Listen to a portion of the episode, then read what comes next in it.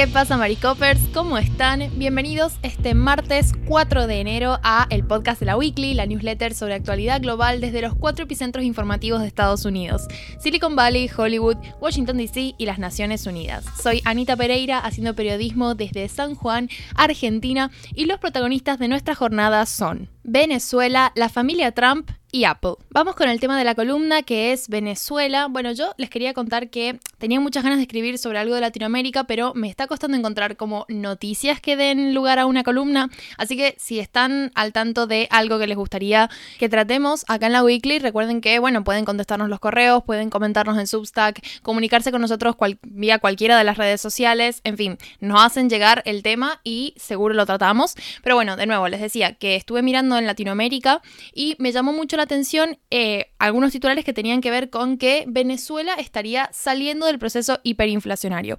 Yo, la verdad es que economía no es mi fuerte, así que tuve que leer bastante como para terminar de entender de qué se trataba la cosa, porque les adelanto, no significa que Venezuela de repente va a pasar a ser una economía estable, ni mucho menos, pero sí que ha habido un cambio interesante y que vale la pena analizar. Así que el tema de la columna tiene que ver con este anuncio que ha hecho Maduro diciendo que está en condiciones de declarar políticamente, y ahora voy a explicar mejor por qué ha dicho esto, que el país se encuentra en vías de abandonar este proceso de hiperinflación, según muestran las cifras que han eh, recopilado estos últimos meses. ¿Por qué Maduro habla de declararlo políticamente? Bueno, porque existe una tesis económica que es bastante aceptada a nivel eh, internacional, que es del economista Philip Kagan, espero estar pronunciando bien el apellido, y que habla de que se puede considerar que un proceso hiperinflacionario ha concluido luego de que pasen 12 meses seguidos en los que los registros no datan de una inflación intermensual superior al 50%.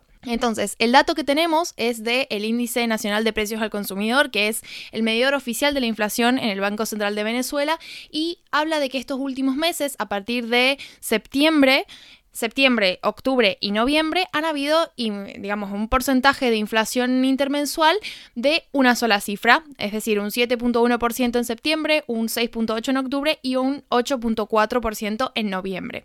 Esto es una diferencia muy abismal con lo que veíamos, por ejemplo, en diciembre de 2020, que había un 57.5% de inflación eh, durante el, el mes. Entonces, bueno, de alguna forma se entiende que Venezuela está recuperándose de eso, pero el, el, dato concreto, digamos, para hablar de que Venezuela ha salido de este proceso hiperinflacionario es que se cumplan los 12 meses que se van a cumplir según eh, la, última cifra que el Observatorio Venezolano de Finanzas reportó como hiperinflacionaria fue de febrero de 2021. Era un 50,9%. Entonces, recién en febrero de 2022, es decir, el mes que viene, recién entonces se cumplirían estos 12 meses en los que no se ha reportado una inflación mayor al 50%. Entonces, Maduro un poco se está adelantando, está cantando victoria diciendo que de mantenerse la, tendencia que se ha registrado estos últimos meses, Venezuela va a salir del proceso hiperinflacionario. Por eso él habla como de que lo puede decir políticamente, pero bueno, luego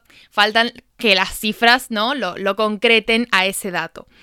Algo muy interesante es que, bueno, el Observatorio Venezolano de Finanzas, que es el que les digo que reportó esa cifra en febrero del año pasado y que al, reportar este año la, cifra de febrero puede llegar a confirmar esta, esta, esta, cuestión, estos datos, es un órgano creado con bases mayoritariamente opositoras. Entonces, de alguna forma hace como un organismo de control que contrasta sus cifras con las que ofrece las fuentes oficiales, las que son afines al gobierno. Entonces, de alguna forma hace que sea como más creíble y que no, o sea, que podamos, no podamos pensar que es una cuestión propagandística del gobierno y que a lo mejor las cifras están súper alejadas de la realidad. Bueno, en este contexto tenemos como una segunda opinión que es la del Observatorio Venezolano de Finanzas. La verdad es que este proceso hiperinflacionario que vive Venezuela ha sido uno de los más largos de la historia, creo que el tercero, si no me equivoco, el tercer periodo de hiperinflación más largo de la historia, duró 49 meses y se inició en noviembre de 2017 con un 56.7% de inflación que se registró ese mes. ¿Qué pasa? Bueno, hay varios expertos económicos que coinciden con esto de que se puede decretar el fin del periodo hiperinflacionario si se mantienen las condiciones que les comentaba antes, em, pero esto no necesariamente implica que la economía venezolana va a dar un salto cualitativo y se va a mejorar al 100%. Hay un economista en particular, un economista estadounidense, Steve Hank, que él eh, aseguró que la moneda venezolana en realidad va, está próxima a salir de circulación si este proceso hiperinflacionario continúa y él considera que no está en visos de terminar, pese a que, bueno, están estas cifras que les comentaba, él dice que es como un fenómeno mucho más complejo y que esta complejidad está relacionada con el hecho de que hay un proceso informal de dolarización de la economía venezolana que eventualmente puede llegar a desplazar al bolívar, que es la moneda de Venezuela, porque bueno, digamos, es algo que es bastante normal dadas todas las condiciones de la economía venezolana y la forma en la que se está manejando a nivel gobierno también. Así que bueno, ya veremos pronto cómo evoluciona el tema. Vamos al segundo titular que, como les decía al principio, tiene que ver con la familia Trump. La fiscal general de Nueva York eh, anunció este lunes que ha citado a declarar a Ivanka Trump y a Donald Trump Jr. como parte de su investigación en el caso civil contra la Organization Trump por posible fraude. La fiscalía lo que quiere determinar es si desde la compañía estuvieron manipulando el valor de la propiedad que poseían o controlaban Trump y su familia. Es la primera vez que se tiene constancia de que mm, James, la, fiscal general Letitia James, está buscando declaraciones y comentarios por parte de los hijos mayores de Trump que, bueno, están bastante involucrados en el día a día de la organización desde hace años.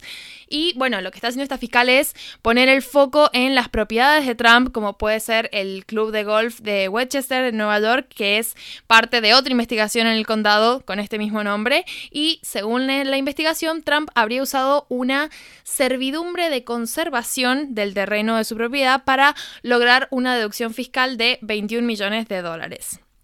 Los Trump lo que están haciendo un poco es desafiar las situaciones en los juzgados y puede que pasen meses, incluso años, antes de que se sepa finalmente si el expresidente y sus hijos van a declarar frente a la Fiscalía de Nueva York, pero de esta forma es como está avanzando el proceso por ahora. Y por último, para cerrar, tenemos un titular de Apple porque este lunes se ha convertido en la primera compañía de la historia que logra un valor de mercado superior a los 3 billones de dólares, lo que significa que la compañía se ha triplicado en su tamaño en bolsa desde 2018. Hay muchos economistas y expertos en el área que atribuyen este ascenso en el valor que tiene el mercado a la recompra de acciones de la compañía, más que por ejemplo a los números de ventas en productos como iPhone o el MacBook, que si bien son muy populares, bueno, digamos, pueden ser un factor que contribuye, pero no necesariamente el gran factor. ¿Cómo funciona esta cuestión de la recompra de acciones? Bueno, en vez de gastar el dinero que tiene disponible en adquisiciones, mejorar el salario, las condiciones de trabajadores o invertir en recursos como mm, investigación y desarrollo, Apple ha dejado casi 500 mil millones de dólares a lo largo de la última década en comprar sus propias acciones. Algunos economistas lo que piensan es que Apple está haciendo esto para reducir las que están disponibles en el mercado y así encarecer el precio de las que sí se pueden comprar. Entonces, esto lógicamente lo que hace es aumentar el valor de mercado de la compañía. Más valor de mercado significa más dinero en efectivo para Apple de cara a invertir en otros proyectos o en, bueno, algunas de las grandes adquisiciones que siempre están en los rumores, pero que nunca vemos que se terminan de definir. Así que bueno, eso ha sido todo por mi parte. Como saben, en la newsletter los esperan algunos enlaces para profundizar en cualquiera de estos tres titulares si alguno les ha llamado particularmente la atención, o los tres, ¿por qué no? Y bueno, los dejo con Emilio hasta la próxima newsletter en la que grabamos ambos y que, si mal no recuerdo, va a ser un adelanto sobre lo que viene para Estados Unidos. Así que bueno, eso ha sido todo por mi parte. Linda semana. Adiós.